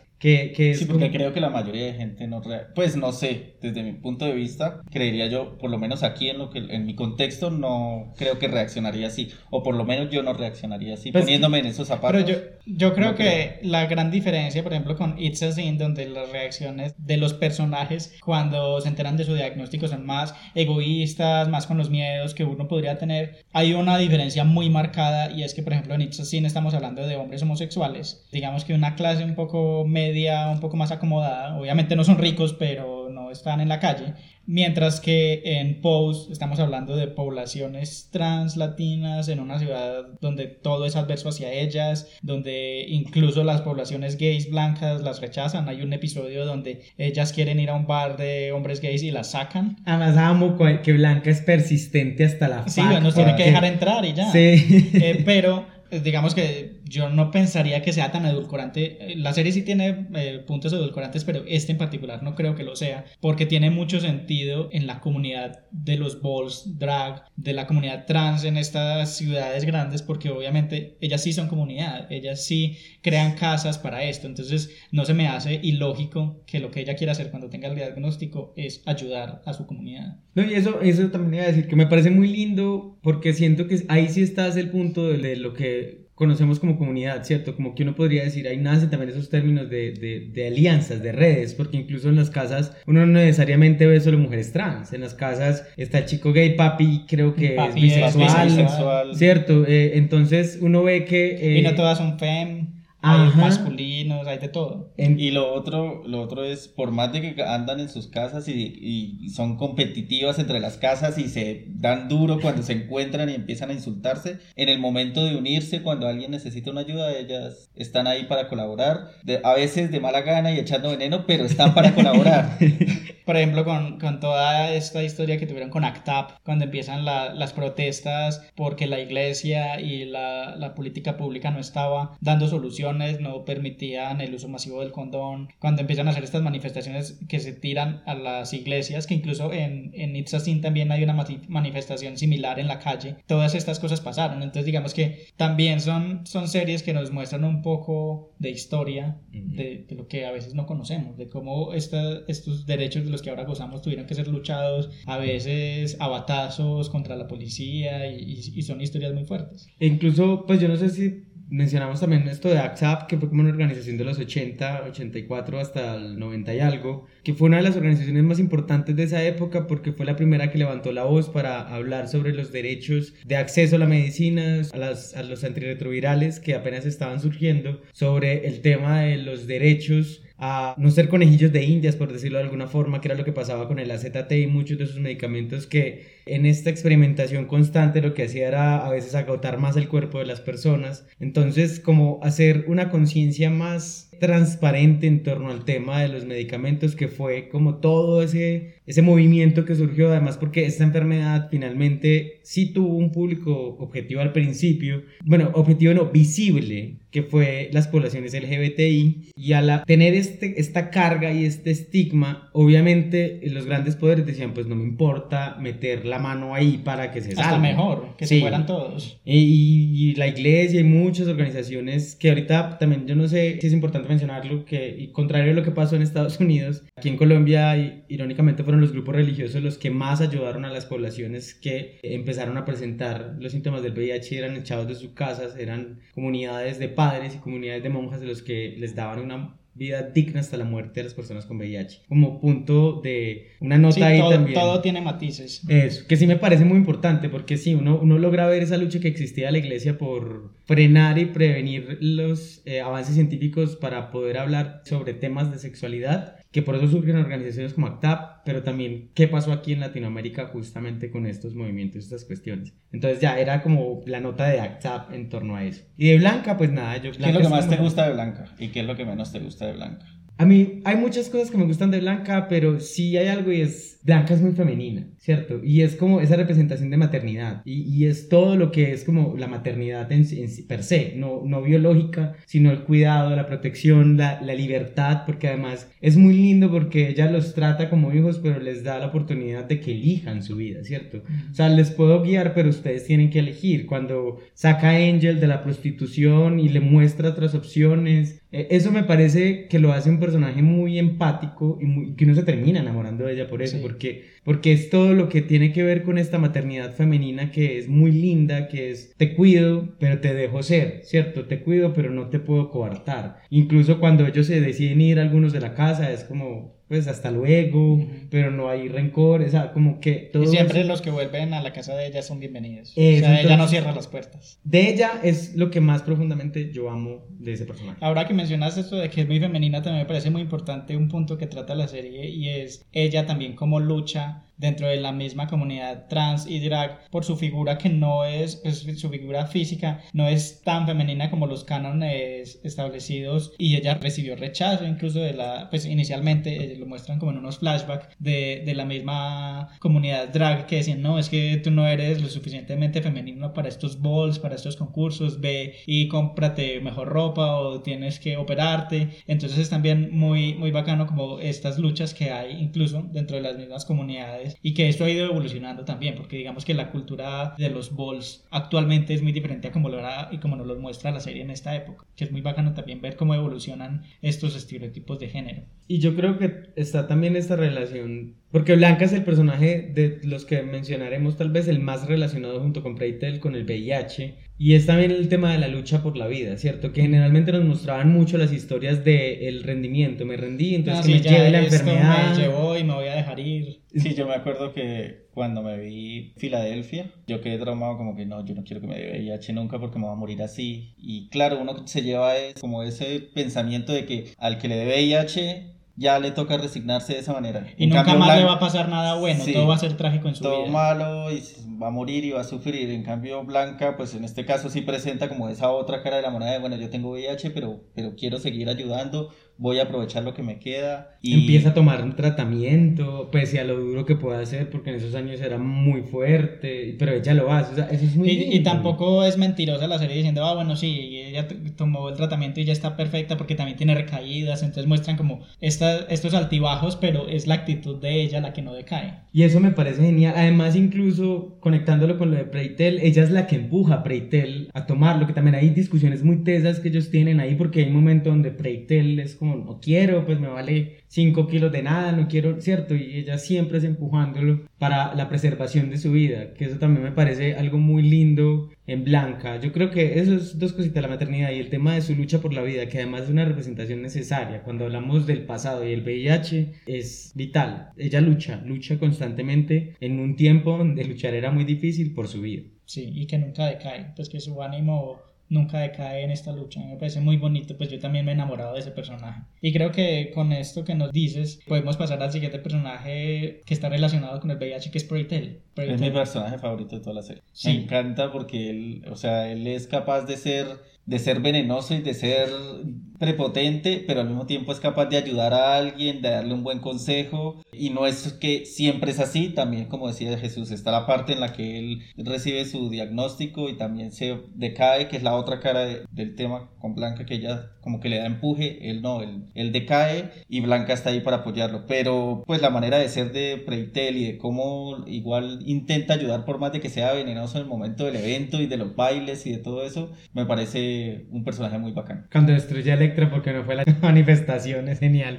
Hay algo también muy bacano de Preitel y que nos da pie para tocar algo con respecto a las enfermedades de transmisión sexual, que en la serie lo desarrollan, es cuando él ya no quiere saber como nada de sexo por un momento, ¿cierto? Como que es como el rapto de tu cuerpo, que eso puede pasar y pasa constantemente en los diagnósticos de cualquier tipo de enfermedad de transmisión sexual. Por lo mismo que digo, como tienen esta carga simbólica, a veces no real, a veces que no conecta con la realidad, es el tema de entonces te arrebatan el cuerpo. Entonces tu cuerpo es un lugar peligroso, entonces tu cuerpo es tóxico, entonces no puedes tocar a los otros. Y creo que Preitel hay un momento donde empieza a negarse ese tema sexual, ¿cierto? Que finalmente la enfermedad no necesariamente y no siempre va a eliminar la libido, que es algo del ser humano, ¿cierto? Que, que, que pasa incluso no solo con las enfermedades de transmisión sexual, que la gente desexualiza a las personas que sufren de algún tipo de enfermedad o que tienen procesos de cáncer en cualquier etapa, como que existe esta idea O de... los adultos mayores. O los adultos mayores, ¿cierto? De que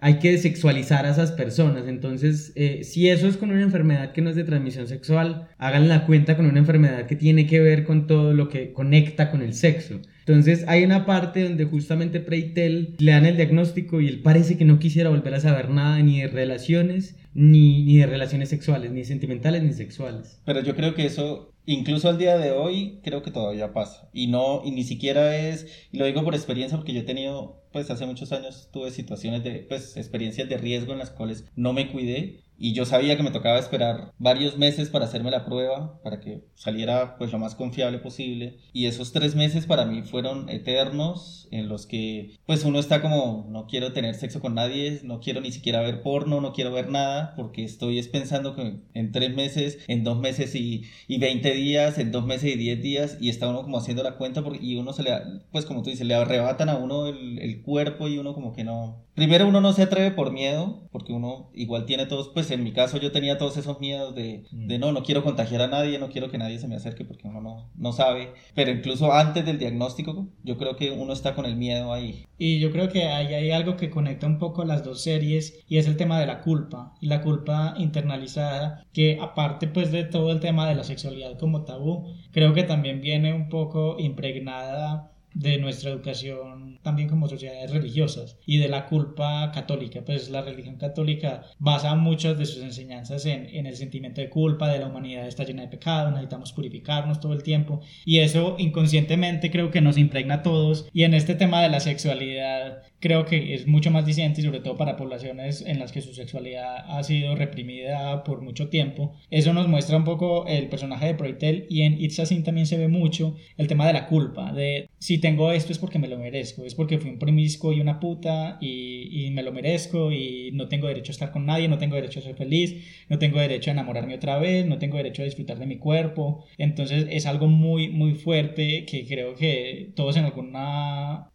etapa de la vida tuvimos que lidiar con eso cuando tuvimos, por ejemplo, como dice Sebas, una situación de riesgo o sí, cualquier susto que está relacionado con esta sexualidad, siempre está ese sentimiento de culpa que está detrás de nosotros como carcomiéndonos, ah, ve, ¿quién lo manda a hacer tan puta? ¿Quién lo manda a ser marica? ¿Quién lo manda a meterse donde no debía? Entonces es también como esta, este montón de preconceptos que tenemos muy cargados en nuestro inconsciente que yo creo que muchas veces no lo hacemos de mala intención, sino que es, es, es esa culpa que cargamos todo el tiempo y que esta enfermedad llegó justo en el momento que necesitaba llegar para que estos valores conservadores nos vinieran a reforzar esa misma culpa. Y yo creo que ahí conectándolo con ese tema de la culpa, no sé si podemos hablar un poquito del final de It's a Sin, que también me parece que esa parte de la culpa, porque ahorita cuando lo hablaba es no es conectado biológicamente, ¿cierto? O sea, no significa que entonces una persona que tenga cualquier enfermedad de transmisión sexual por condiciones biológicas va a dejar de tener deseos sexuales, ¿cierto? Es social, siempre va a ser social, pero eso tiene todavía unos fondos más grandes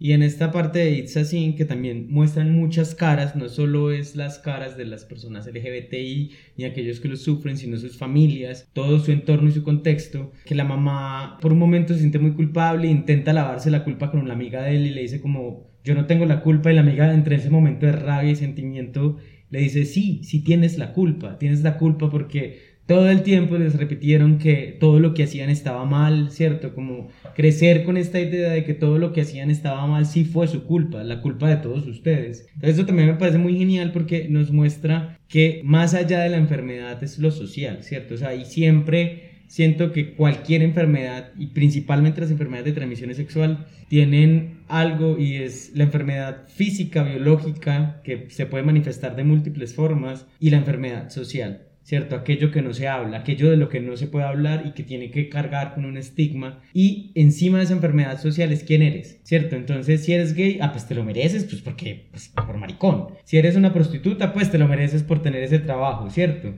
Pero ¿quién le paga a la prostituta? ¿Quién busca los servicios? Exacto. Entonces siempre hay como un montón de escalas que todo el tiempo están puestas ahí y que terminan desembocando en la manifestación de una, pues como en la manifestación social de una enfermedad de transmisión sexual. Y por eso, conectando con la de la semana, el capítulo pasado, no hablábamos de, pues en las escuelas no se habla de enfermedad de transmisión sexual abiertamente, solo de ponerle el condón a un puño entero o un pepino. O las fotos, las fotos horribles para que la gente nunca tenga sexo y sea virgen hasta el matrimonio. Ajá, entonces esas conexiones de la culpa y eso que mostraban ahí en Playtel es muy marcado y, y ese tema de entonces mi cuerpo ya no es mío.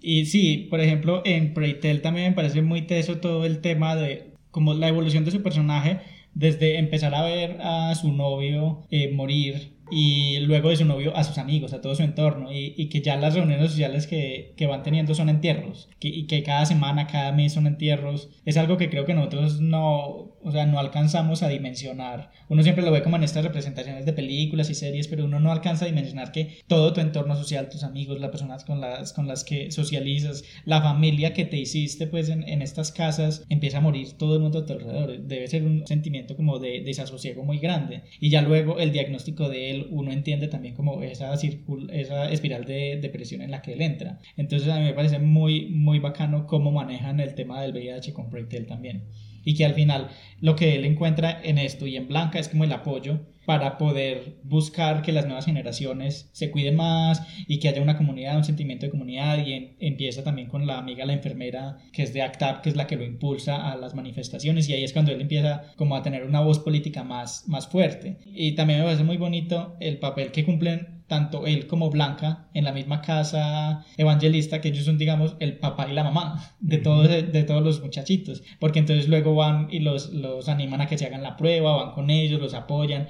entonces me parece muy bonito todo. Él los sermonea también.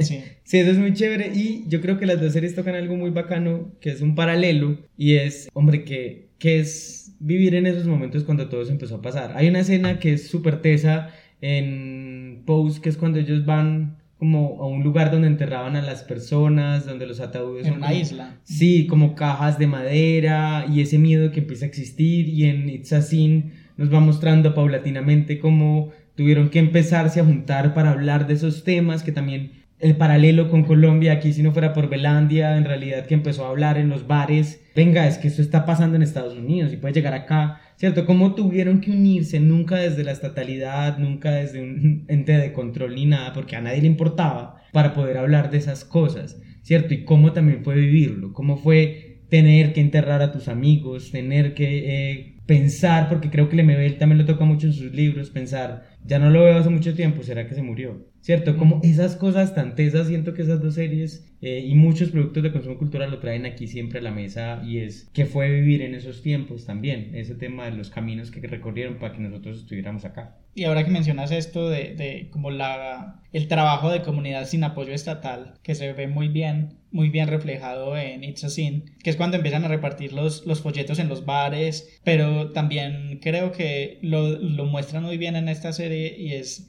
la incredulidad inicial de las personas. Por ejemplo, quienes no estaban en Estados Unidos, que lo veían como una enfermedad por allá y se veía como un mito realmente, como me vas a decir que hay una enfermedad que solamente mata hombres gays. Eh, eso en ese momento donde no estaba como todo el contexto, yo tampoco hubiera creído. O sea, yo hubiera dicho, no, me estás diciendo esto es porque estamos obteniendo derechos, nos estamos liberando y no quieres que ejerza mis derechos. Y eso lo muestran muy bien en esta serie y me parece un contraste muy interesante porque nunca habíamos visto una historia así. Y es, es muy complejo ver cómo una enfermedad desconocida nos puede cambiar la vida en cualquier momento. Pues lo vimos el año pasado. Eso te iba a decir, complejo de ver, ya no es, porque... Sí, ya.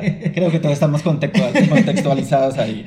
Sí, pues. Pero, y eso también es muy chévere de ver algo y es como, como han intentado todo el tiempo coartar las sexualidades libres y cómo entonces eso también puede generar estos pensamientos erróneos de algo llega para coartarnos nuestra sexualidad.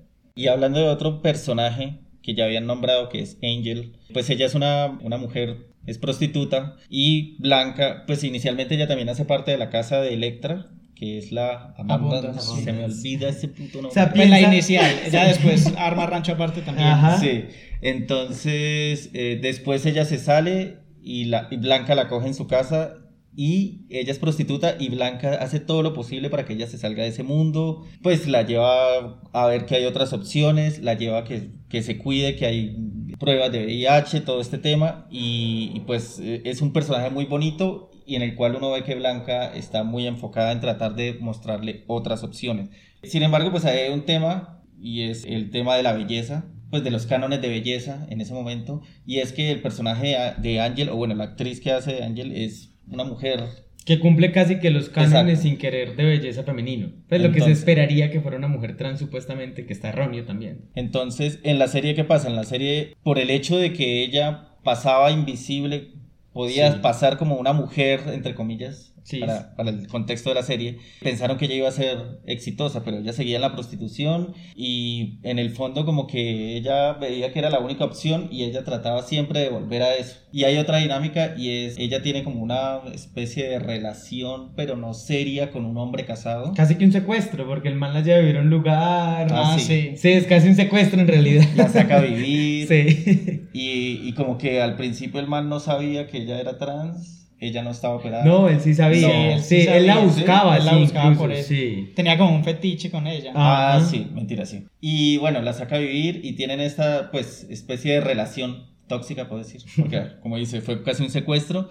Y el tema después de la esposa del tipo enterarse que el esposo estaba, pues, con una mujer que era prostituta y entonces el único miedo de ella fue como, ¿será que voy a tener VIH por eso? Entonces se encuentran y tienen una conversación y, y- y el único miedo de la señora es como, ah, ¿será que voy a tener VIH porque usted es prostituta? Y eso Y es como- trans. y trans. Ujú. Entonces era como el, el estigma de que, ah, bueno, por eso ya, ya voy a tener VIH, porque tuve contacto con alguien cercano que tuvo contacto con ella.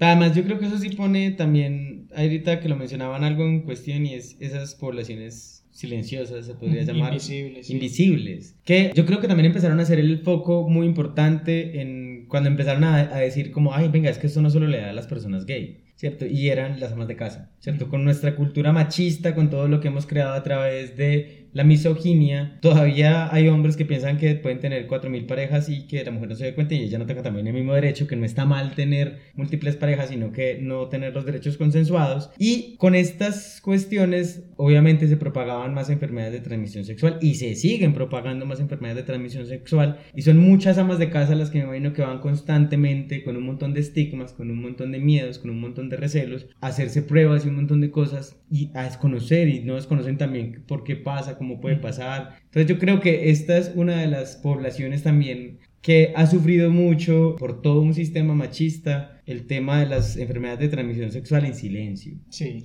creo que también menciono, pues con todo este tema de las amas de casa y de las mujeres, es también como el contexto de estas series de ambas, porque también me recuerda una escena de It's a Sin, cuando Jill empieza a buscar información sobre VIH, que va donde un doctor a pedirle folletos porque empieza a ver que sus compañeros y sus amigos de su entorno se empiezan a enfermar. Entonces ella quiere informarse y, en el, y el doctor le dice, pero usted es mujer, pues ¿para qué necesita esto? Usted no necesita esto. esto es Y aparte, para- no, y aparte le dice, yo para qué voy a tener eso acá. O Ajá. sea, no, no tengo la necesidad de tenerlo Yo no acá. atiendo maricas acá, yo no tengo Sí. por qué saber nada de esto. Entonces era muy teso en esta época. Primero, las mujeres sí se podían contagiar. Segundo, si querían informarse, no tenían la información. Y tercero, eran una víctima invisible porque muchas veces ni se daban cuenta. Entonces es algo súper complejo. Sí, además que ese tema del desconocimiento en torno al tema de salud también me lleva a pensar en lo que pasó con el personaje más lindo de la serie, ¿cómo es que se llamaba? Colin, de Colin It's- It's a Sin, sí. de It's a Sin cuando lo encierran, que además lo encierran por ser supuestamente un riesgo biológico, o sea, es un secuestro todo lo que pasa ahí y que yo después leí, eso está basado en la vida real, o sea, eso pasó en la vida real, que muchas personas las secuestraban, literalmente las encerraban como cárcel para que no contagiaran a nadie más y tuvieron que hacer luchas legales para que las dejaran salir, que eso me parecía muy teso, ¿cierto? Esas realidades también como que están por ahí puestas y que pasaron en un tiempo y que de- del desconocimiento de la enfermedad, entonces como no sabemos nada, alejemos, ¿cierto? Eh, metamos por allá en un rincón donde se mueran solos y nadie más sepa de ellos. Eso, eso también me pareció muy teso. E incluso yo creo que un paralelo entre las dos muy bacano es... Por eso digo que eh, Pose tiene un punto muy edulcorante y el otro un punto más humano en cuanto a muchas cosas. Por ejemplo, cuando este personaje se está muriendo, ¿cómo se llamaba el protagonista? Me olvidé. Richie. Richie se está muriendo, le cuenta a, a la amiga que él tuvo sexo con muchas personas después, pero que se sentía culpable, ¿cierto? Y sexo sin protección, él decía como, como no podía evitarlo, y, pero a la vez tenía ese sentimiento de culpa, ¿cierto? Que no es como la persona enferma se vuelve un santo como per se porque está enfermo y ha sufrido en la vida. También mostraban ese lado que finalmente hace parte de lo humano, pues lo humano no siempre tiene un matiz lindo y a veces tiene matices oscuros y claros. Y eso me, me pareció muy bonito. Y también la parte donde uno de ellos, que además uno por un momento es donde cae en cuenta los clichés que maneja, que se enferma porque era el menos promiscuo de todos y todos como, "Ah, pero ¿por qué se enfermó él? O al menos yo como, ay, pero ¿por qué él? ¿Él con quién? Claro, pues porque es que estábamos pensando nuevamente con el chip de que la persona que se iba a enfermar primero era los más promiscuos. Más promiscuo, sí. Y, y- y en serio, el personaje no había mostrado nunca que tuviera relaciones con nadie ni nada. Fue la- el primer personaje que se enferma, además que uno lo amaba profundamente. Sí, él era todo tierno. Sí, se Y que se, se enferma con su primera relación sexual. O sea, Ajá. esas cosas pasan también. Entonces es muy teso porque, claro, cuando uno ve esto, es ese enfrentamiento con la realidad, pues no, no era el más promiscuo de todos, e igual le pasó, e igual se enfermó.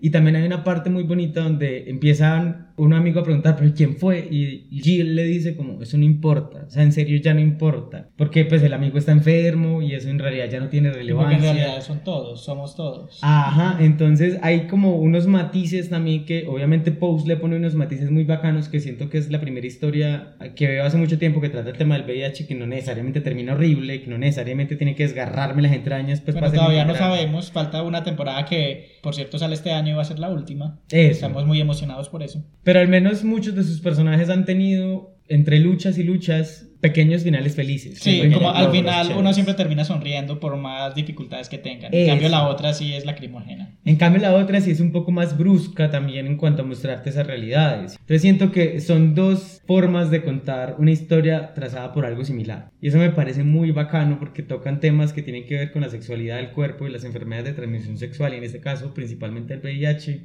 que a veces uno no ve. Y bueno, creo que esto era todo lo que teníamos para hablar de estas dos series y de- del tema del VIH. Creo que es una conversación muy chévere la que tuvimos. Aparte es una serie de la que hace rato queríamos hablar, que creo que vamos a volver un poco a ella cuando hablemos de el tema de representación trans y otros temas pues que se tratan en la serie. Pero esto era lo que queríamos hablar sobre ETS y VIH. Espero que les haya gustado y ahora vamos a ver algunas conclusiones.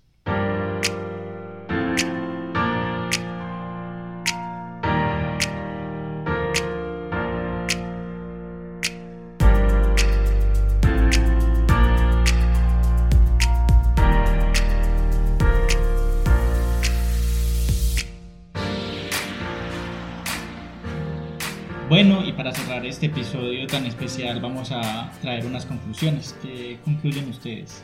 Bueno, yo creo que lo primero es que siempre, siempre vamos a necesitar más historias en todos los productos de consumo cultural y también orales, ¿cierto? Como historias que nos cuenten sobre la parte social de- del VIH. Ya, ya hemos tenido mucho que es necesario también de lo, de lo clínico y lo médico. No estoy diciendo que no sea necesario, lo es, pero también es, hay personas detrás. Entonces, ¿cuáles son las historias que pasan? ¿Qué es lo social que pasa ahí? Y pues siguiendo esa línea, como hay personas detrás de todo eso, toda la gente que estudia medicina y que ya es médico, por favor sean un poco más, juzguen menos, sean más comprensivos, ayuden al paciente, es un paciente, es un ser humano. Creo que no solo para, para la gente de la medicina, yo creería que ese mensaje iría para todo el mundo.